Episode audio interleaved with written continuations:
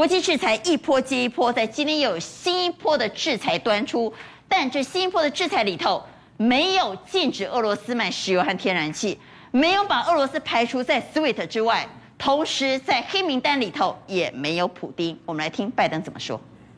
Putin will be a pariah on the international stage. What more are you waiting for? Specifically, with the sanctions we've imposed exceed SWIFT. The sanctions we imposed exceed anything that's ever been done. The sanctions we imposed have generated two thirds of the world joining us. You recently said that the idea of personally sanctioning President Putin was on the table. Is that a step that you're prepared to take? And if not, it's not a bluff, it's on the table. Sanctioning President Putin? Yes. Why not sanction him today, sir? Mr. President? Why not sanction him today? Ms. Are you urging China to help isolate Russia? I'm not prepared to comment on that at the moment. 拜登结巴了哈，你会在今天就制裁普丁吗？不会。你会连带制裁中国吗？嘛不会。你为什么不把它排除在 SWIFT 之外呢？他说：“哎呀，现在更严厉啊，那些在增效，我们都会再来谈国际制裁了哈。”这个阶段新加入讨论的来宾，邀请到金融培训协会理事长林昌兴。啊，关好，大家好。财经所助理教授朱月忠老师，大家好。万宝投总监蔡明章，大家好。资深分析师谢宗霖，大家好，大家好。好，稍后为您视讯连线俄罗斯人鲁斯宾来谈谈现在俄罗斯的情况。我们稍后为您视讯连线，不回来谈制裁啊哈，到底？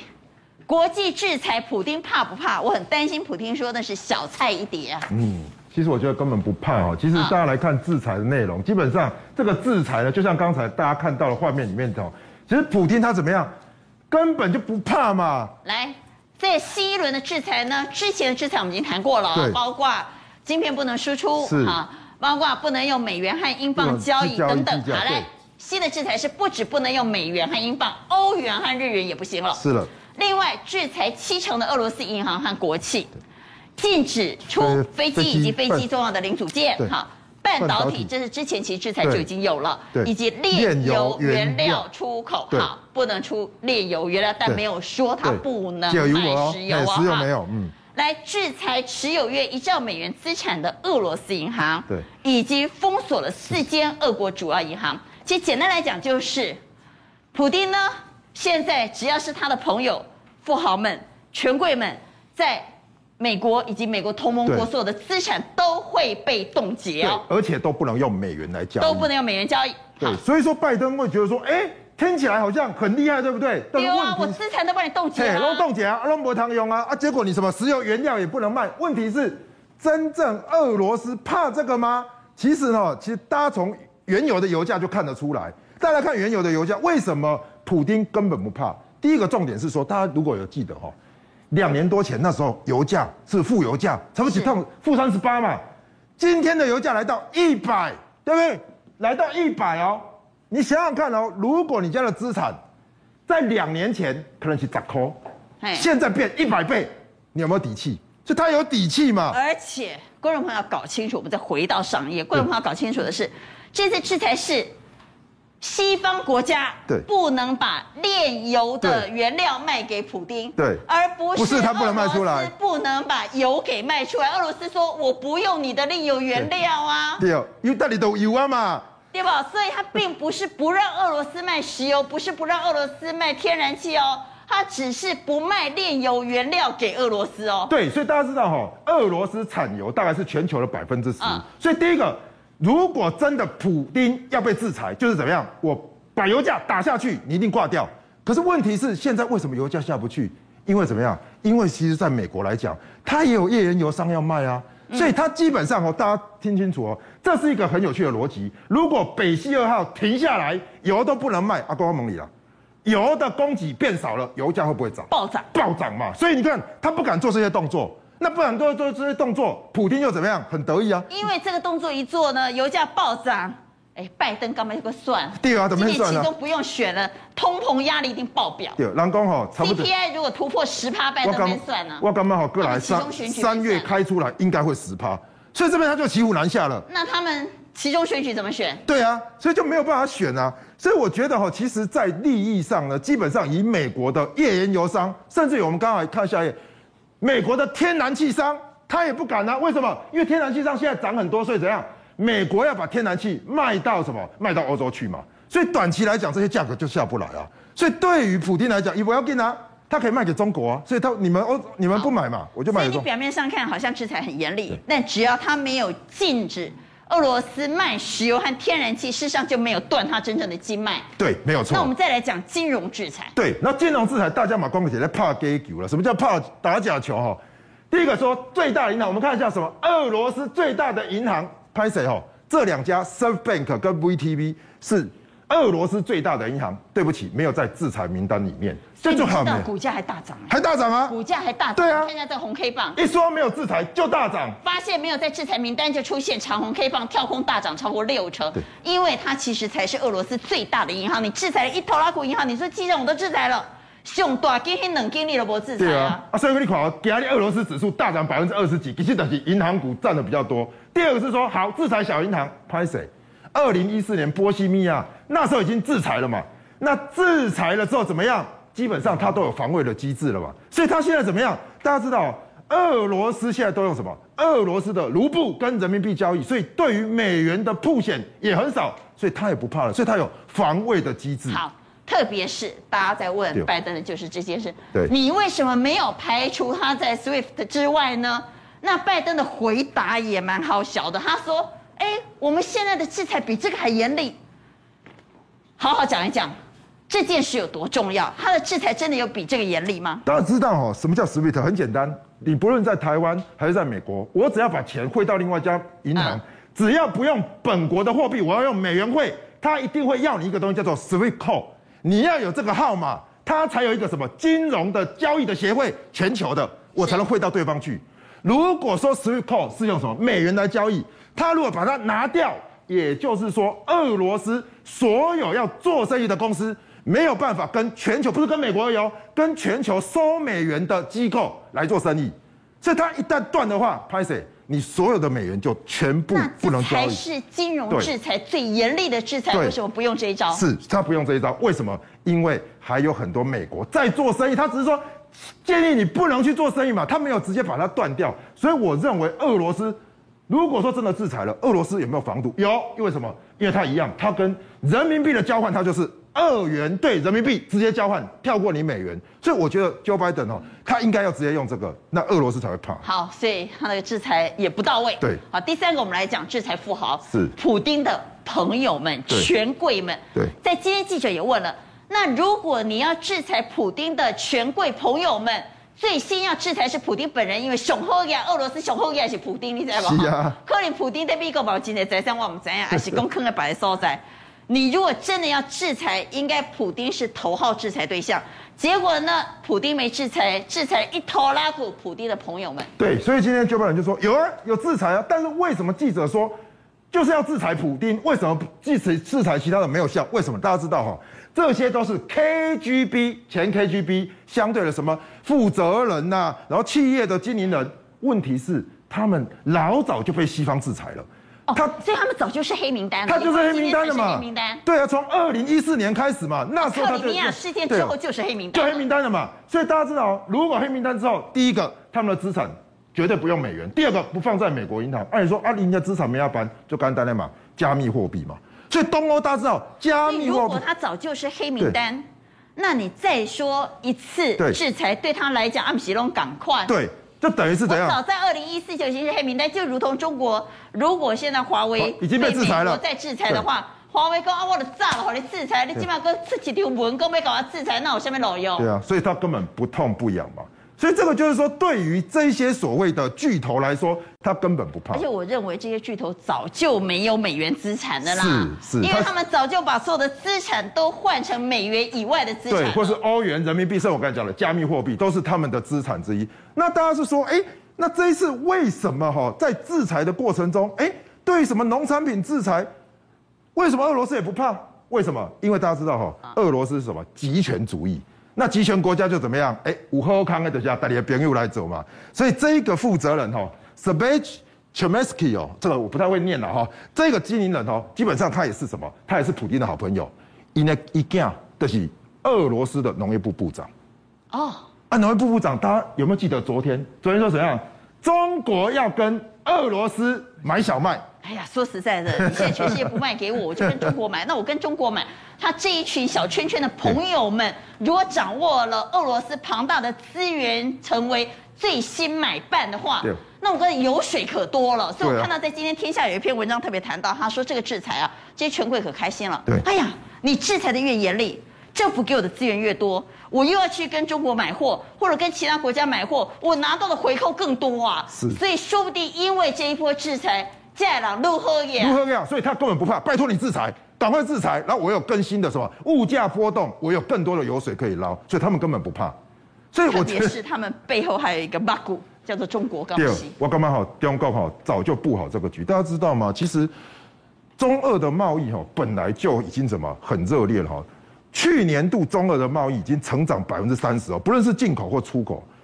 三年多前，中国为了摆脱美国对油源的控制，在上海交易所推出了人民币计价的原油，所以现在他就怎样，我直接换人民币买你原油就可以结算了。所以大家知道，其实出口贸易额不但是大涨，而且是怎么样，进口还大做。所以说，对于中俄贸易是大幅度成长。对，然后最厉害的一点是说，其实从二零一四开始呢。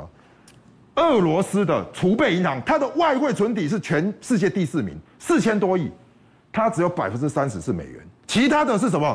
黄金、人民币、欧元，所以它其实你制裁制裁不了，所以它人民币的交易呢，已经占它的非常大的部分。所以制裁，普丁怕不怕？看起来不怕，说不定普丁还说 a piece of cake。现在的油和金又大涨了，蔡总。对哦，我虽然国际金融呢制裁俄罗斯呢，虽然在天然气跟石油部分。豁免，但是许多外国的公司自动把俄罗斯的石油出口出口呢列入了这个制裁对象。比如说，我们举个例子，BP，BP 就是啊英国石油公司啊，它受到英国政府的一个压力，所以呢把这个俄罗斯石油公司所持有的股份二十趴把它卖掉，卖掉了以后要提列两百五十亿美金的费用。所以昨天亏损卖的，了解没有？了解啊，资产减损啊，哦，那要赔两百五十亿美金，这个天价的一个数字。所以你可以看到，昨天呢、啊，几乎所有石油股都是都是涨的，只有 BP 呢是逆势跌了五趴。所以我们说这个冲击有多大？第一个油价，哦，刚才阿关讲到，现在不管是布兰特或者这个啊西德州，嗯，都在百元的这个上下。但是我告诉大家，这个百元只是刚开始，这个未来会造成美国经济跟政治很大的危机。先讲经济啊，现在全美国呢，平均啊，这个汽油大概每加仑呐三点六美元啊，那这个数字逼近了金融海啸之前，金融海啸的时候呢，曾经来到一加仑四美元。那我们知道，美国每一个家庭。都要好几部车，啊，所以石油对他们影响多大？那下个礼拜我提醒大家，这呃这个要公布的这个物价指数，比如说一月份的 CPI，我们已经知道四十年最高七点五，七点五，但是下个礼拜公布的二月份恐怕七点八、七点九，直逼八趴，哇，这个当然会造成经济很大的影响。外界预测会再过来拜登，哎，拜登年底要期中选举啊，是，他现在哦。民意的支持度掉到最低的三十七趴，那假如啊，怎么选啊？哎，油价再上去的话，那恐怕它支持度又更低。好，那这是美国，大家讲说，哎，美国在起，哎呦，恐怕进一步引爆了全球的经济危机。我们看一下，二零零八年七月的时候，每桶的油多少？一百四十七，一百四十七的时候呢，不是只有美国垮掉，全球的经济都大衰退。当时美国一共有八家的能源公司破产，当然现在要寻求解药。第一个解药，美国说啊，来，我们这些啊盟国啊，要释出六千万头的战备储油啊，那恐怕油价也只能压短期了啊。再过来即将开召开本月份的 OPEC 的这个集会，好，那大概施压 OPEC，你要给我生产。但欧佩克怎么可能生产太多？所以还是维持一天四十万桶。好，最后一个啊，呃，美国和伊朗的核子谈判有机会吧？对，就本来死对头啊，现在干脆啊啊达成协议吧。那伊朗就可以卖他们的油到市场。伊朗哈一一天可以生产到两百万桶啊，所以把油价给压了。但是第二个天然气哈，天然气的这个冲击啊，现在北溪二号已经终止了哈，那这个欧洲的天然气就暴涨了这个两位数，但但是呢，呃，欧洲偏偏就是三四成的天然气是俄罗斯来供应啊。那全球最大的这个 LNG 就天然气的出口国卡达哦，中东这个国家，他说我有办法了哈，我把它变成 LNG 哈，就液态的这个天然气，嗯，这样我大概顶多能填补十五趴的一个缺口，而且船运的运费就很贵耶。但是那个哈，俄罗斯那个缺口太大了，我不办法，我不办法啊。所以啊，你看哦，德国是最注重这个清洁能源的，现在天然气短缺，被迫回头去。开放那个燃煤，就用那个煤炭，哦，那不用用以前推动清洁能源，这个完全啊，这个付诸流水。但是呢，我要告诉大家，一定有受惠的对象，这个就是我们投资的角度啊。以国家来讲，哪一个国家大家猜最受惠？当然是美国啊。美国，它是天然气和石油对啊最大的出口国。我们看一下哈，美国石油它现在比沙特。跟俄罗斯呢都多出了百分之二十的这个生产，再过来天然气，欧洲的天然气在三个供应了，美国、俄罗斯、卡达。那刚才讲过，俄罗斯现在没有了嘛，卡达能够增加的有限，哎，美国就偷笑了，美国 LNG 这个部分就卖的特别多。再过来讲一个重点，产业面呢，谁最受惠？你知道哦，现在黑海哈最危险就运那个油轮呐，哦。所以运油轮呐，那个租金呢、啊？我们知道去年这个时候一天的租金在五六千块美金哦，很低。啊，去年第四季有到一天呢、啊，涨到一天一万美金。现在你知道涨到多少？从一万直接涨九万，涨到一天十万美金。所以过去五六千块一天，现在是一天要十万美金啊！十万。但是人家是拿命跟你搏啊！对啊。海那个路线，现在谁敢走啊？好，那我们给各位看一张表哈。嗯。波罗的海的这个各项的指数哦，今年涨最多的啊，去年是那个海岬型。你看到我们把它圈起来哈。好，今年涨最多的是波罗的海的原油原油油轮指数涨七十趴，七十点八七 percent。别其他你看哦，B D I 都还今年还没有涨哦，海岬型还跌了三十趴哦，它涨最多，反映了这个俄乌战争的这个风险。啊，所以蔡总，我们来看，如果从投资角度来看，第一个我们刚刚谈到了石油。所以塑化股到底能不能投资？第二个刚谈到了运价，所以航运股到底能不能做多？好，我们看一下哈。我基本上给各位一个观念，就是说俄乌的供给短少，啊、这个是很重要的因素。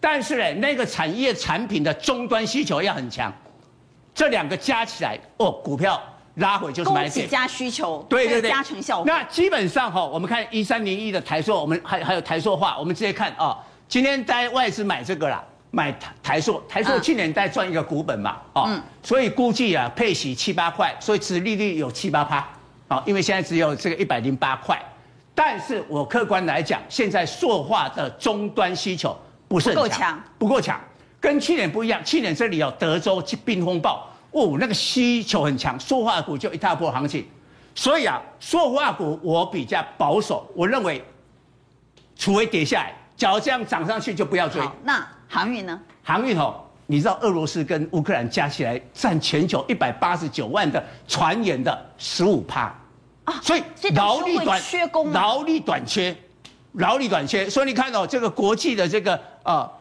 就从这个地方开始，你看中美海控就这样拉起来，哦。所以啊，二六零三的长龙，我们所以你看哈、哦，国际的航运股就在这两天呐、啊，都在高点。对，东方海外国际也在高点，都是这样。日本游船那还创新高哎。对，好，那直接我们看一下二六零三的这个长龙，应该攻击的信号出现了哈。长龙今天的股价突破了三个月来的高点，并且创下了七个月的高点，那个供给信号已经开攻击讯号出现对出现了哈。这个大概我我我想应该是有一个波段，为什么？为什么？不是只有战争。三月份之后的货柜轮的运价就开始要准准备要涨了，哦，这个我还没有算那个美西码头那个因素哦。啊，美西码头的劳资谈判。但是本身的产业就要往上了，啊、再回来六宫格，大家忽略一个，天然气不是短缺，天然气要做什么？做那个化学肥料的原料，是用天然气。肥料股。所以呢，我们再给各位看一下哈，全球的这个呃钾肥哈，一个金在一个钾哈。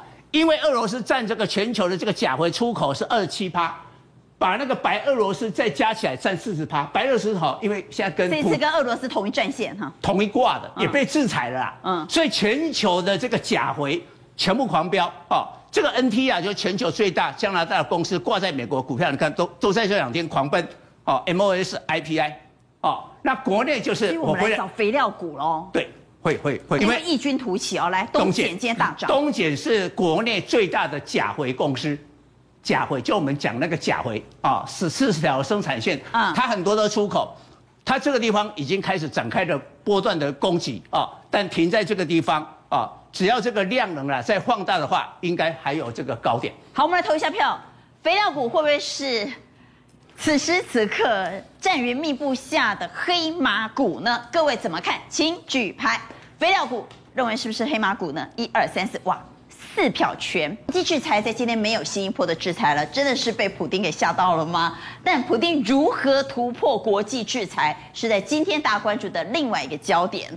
油价持续狂飙，现在特别是哦，刚刚看到布兰特原油都已经一一一了哈，所以这个油价飙不停，油价标不停，油会是普丁的武器之一吗？这是第一个。第二个，我们注意到。印度呢，在联合国安理会要表决开联大特别会议的时候，印度投了弃权票。印度从头到尾没有加入国际制裁行列，印度从头到尾没有说他要跟着大家一起制裁普丁。印度是普丁的好朋友吗？如果中国是普丁的救援金主，那印度会不会也是普丁的救援金主呢？好，第三个重点是，欧美相继制裁俄罗斯。加密货币有可能成为攻防关键，会不会加密货币也是突破口？所以，我们来谈谈国际制裁看起来很严厉，但普丁难道就没有突围的破口吗？对，这一次战争一响以后，大家发现到三个涨：第一个黄金，第二个呢石油，第三个加密货币的比特币。所以呢，我们看今天台北股市呢，说话涨了，钢铁。涨了，还有跟加密货币有关的产业涨了。当然，这一次全球所谓的经济制裁对整个俄罗斯来讲是很严厉的哦。但是，但是，普丁还是找到了三个缺口。第一个缺口就石油跟天然气。那石油跟天然气呢？对。对这个俄罗斯来讲，是它最大的出口产业啊，所以呢，它能够利用石油、天然气，而且石油的价涨，让远远的资金来供给它的战争。我们来看，它有两家最大的，第一个是这个天然气公司，这家天然气公司呢，俄罗斯天然气公司呢，是欧洲最大的。他在最近哦，他就利用北溪二号这个欧盟要批不批的过程里面减少供给，结果就赶快就批了。结果去年呢，他也利用。在现货市场里面，他就不供给他，让现货市场一直飙飙飙飙飙到后来受不了了哦。所以呢，他其实这个他的负责人叫米勒，那米勒呢跟这个普丁呢是好朋友，两个非常好的朋友。在二零一八年的时候，美国制裁的对象就是米勒。米勒说啊，我终于上榜了，那代表我以前做的是对的。你知道，光是这个天然气就占俄罗斯的出口的六趴。另外，我们来看俄罗斯石油公司，这个更大，占二十趴。那这家石油公司简简直就是它的命脉所在的。那你现在石油飙飙飙到一百一、一百二、一百八，它每天都是这个银子就进来了。但是你要看哦，他这个负责人跟这个普丁也是好朋友，叫谢钦。那他好朋友到什么程度呢？他提供普丁的宫殿，他的葡萄园给他享受。另外，他也曾经提供一百亿的资金去援助委内瑞拉。委内瑞拉两个字两次呢，差一点跳票的过程里面就这样子。所以，二零二零年这个谢忻呢也被美国列为黑名单哦。所以说，光是这两项，为什么你这个？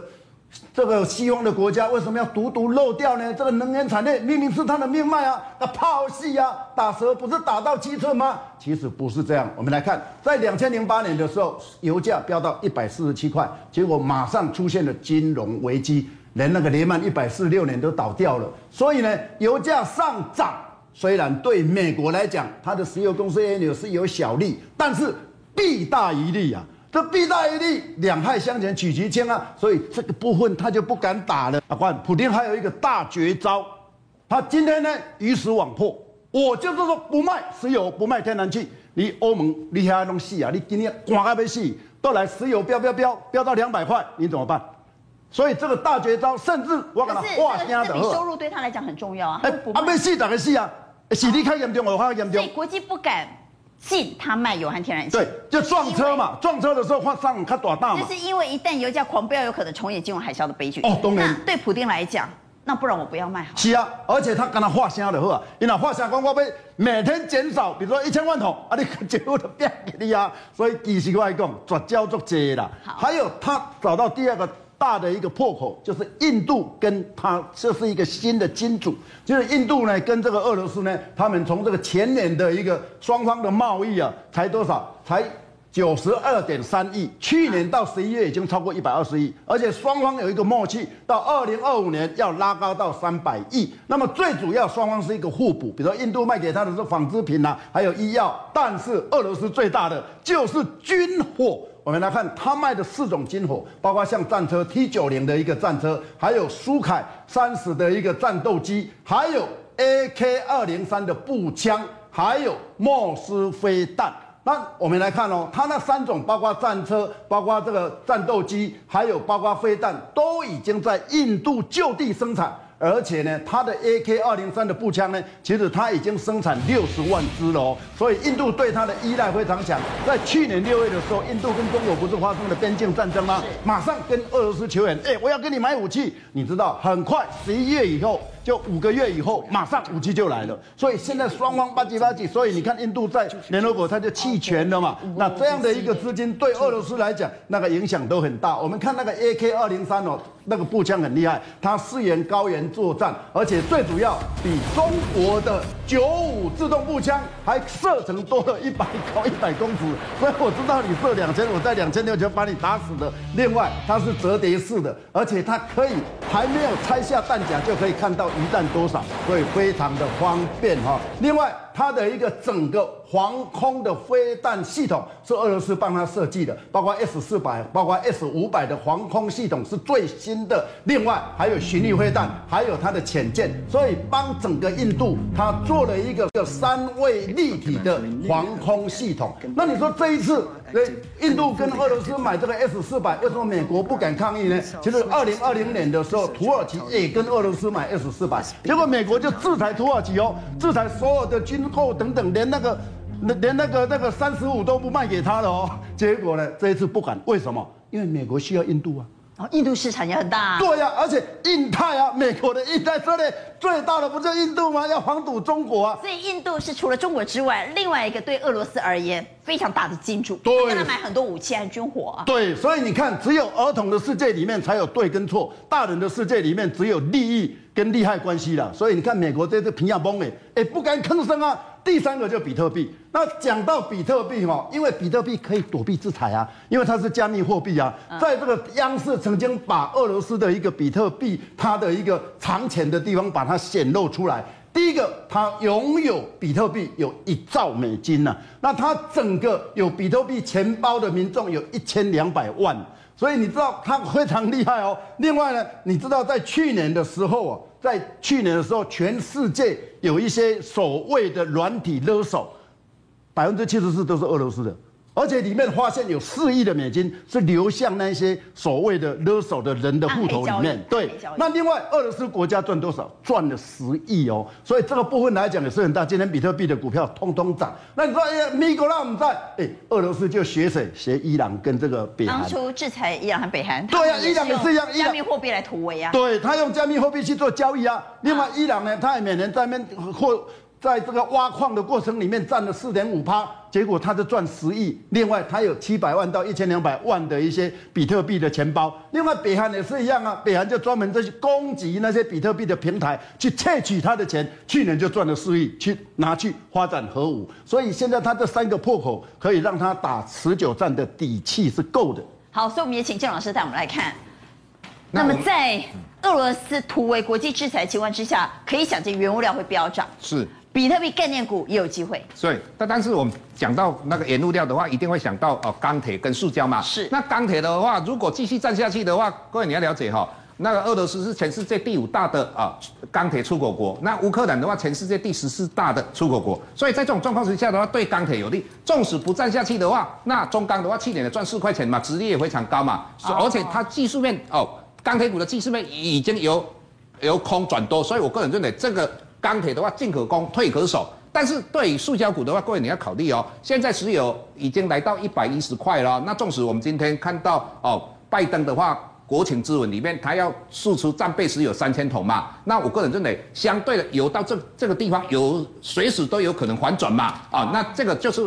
它的风险哈，第二个你要了解哈，所以塑化股暂时先不要。对世界塑化股来讲的话，它最好是啊，不能哦，它价格上下震荡太大，最好稳定。对，那如果以目前来讲震荡比较大一点，所以对它不利。那至于比特币的话，比特币概念股，我个人认为这个都已经空头的，就不要去想了。那技嘉的话，相对它的获利还不错，本利比还低啦。那我个人认为技嘉可以考虑，对，考虑。钢铁也可以考虑，钢铁呃以钢铁为主，中钢可以考虑。钢铁对，哎，这个是我看了。好，所以各位怎么看？钢铁股呢？中钢在这个价位，今天收在三八点三，是做多的好买点吗？请举牌。好，一二三四五，五票圈。